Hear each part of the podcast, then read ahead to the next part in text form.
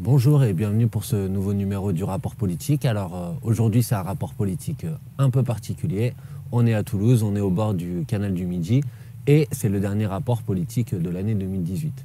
Alors ce rapport politique c'est l'occasion de faire le bilan sur l'année mais surtout sur les derniers jours qui viennent de s'écouler parce que l'actualité elle est encore très chargée elle est encore très chargée avec la mobilisation euh, des Gilets jaunes qui euh, se poursuit le week-end dernier euh, dans toutes les grandes villes de France et encore ce samedi avec des appels à la mobilisation un peu partout dans le pays. C'est la preuve que les tentatives d'enfumage, de manipulation, de bricolage du pouvoir pour taire et terminer la mobilisation ont été vaines, que y compris toutes les tentatives pour la décrédibiliser, la délégitimer en caricaturant celles et ceux qui se mobilisent, en disant d'abord qu'ils euh, n'avaient rien à faire de la question euh, écologique et environnementale, ensuite euh, en les amalgamant à quelques groupuscules d'extrême droite qui ont cherché à s'infiltrer dans le mouvement, enfin en les amalgamant aux violents et à celles et ceux qui voudraient seulement tout casser sans avoir aucune revendication.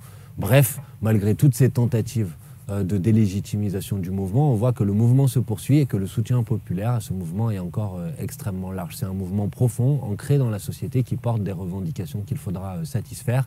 Et ce n'est pas les petites mesurettes qu'a proposé le gouvernement qui permettront d'y mettre un terme.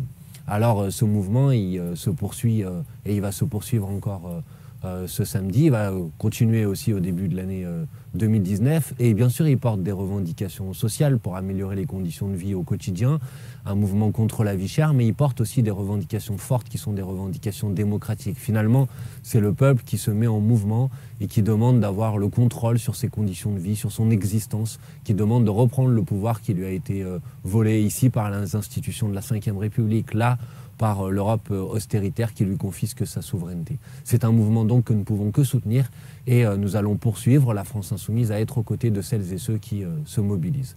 cette actualité, ces, ces derniers jours, ils sont aussi marqués par la saison 2 de l'affaire Benalla. On croyait que c'était terminé, en fait ça ne l'est pas. C'est pas le cas puisqu'on a découvert que Alexandre Benalla avait en possession, en sa possession, un passeport diplomatique pour pouvoir se déplacer partout, alors qu'il avait indiqué devant euh, la commission d'enquête du Sénat qu'il avait restitué euh, ce document, et personne euh, dans les cercles du pouvoir ne s'est préoccupé de savoir si ça avait effectivement été le cas.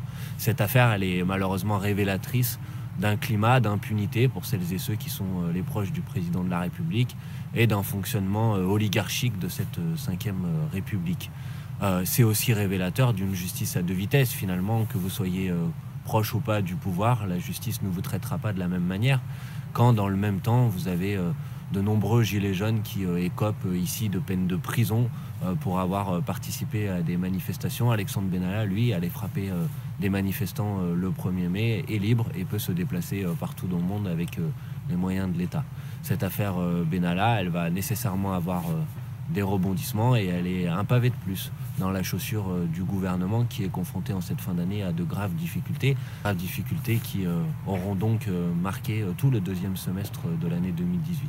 Ce rapport politique, c'est le dernier de cette année 2018. La, semaine prochaine, on se retrouvera en 2019. C'est donc l'occasion aussi de faire un bilan sur une année qui a été une année extrêmement dense pour le pays, pour la France insoumise aussi, qui a été au cœur des mobilisations, euh, ici contre euh, la réforme du statut de la SNCF, là dans la mobilisation euh, des Gilets jaunes. Elle a été aussi au cœur de l'actualité parlementaire avec ces 17 députés qui ont été au front en permanence sur tous les combats pour essayer de faire entendre la voix du peuple à l'Assemblée nationale. L'année 2019 sera une année électorale. c'est l'année des élections européennes. Ça sera aussi la poursuite de la mobilisation des Gilets jaunes. Alors euh, nous avons encore euh, beaucoup de pain sur la planche. En 2019, à l'occasion des élections européennes, nous pouvons euh, mettre une gifle au pouvoir, nous pouvons sanctionner cette politique qui est une politique injuste, inefficace, toujours en faveur d'une petite minorité, cette politique qui a provoqué cette mobilisation massive dans le pays des Gilets jaunes et qu'il faudra traduire électoralement lors des prochaines élections européennes. Voilà, c'est tout pour cette semaine. On se retrouve donc euh, l'année prochaine en 2019. D'ici là, passez euh, des bonnes fêtes de fin d'année et euh, bonne fin de semaine.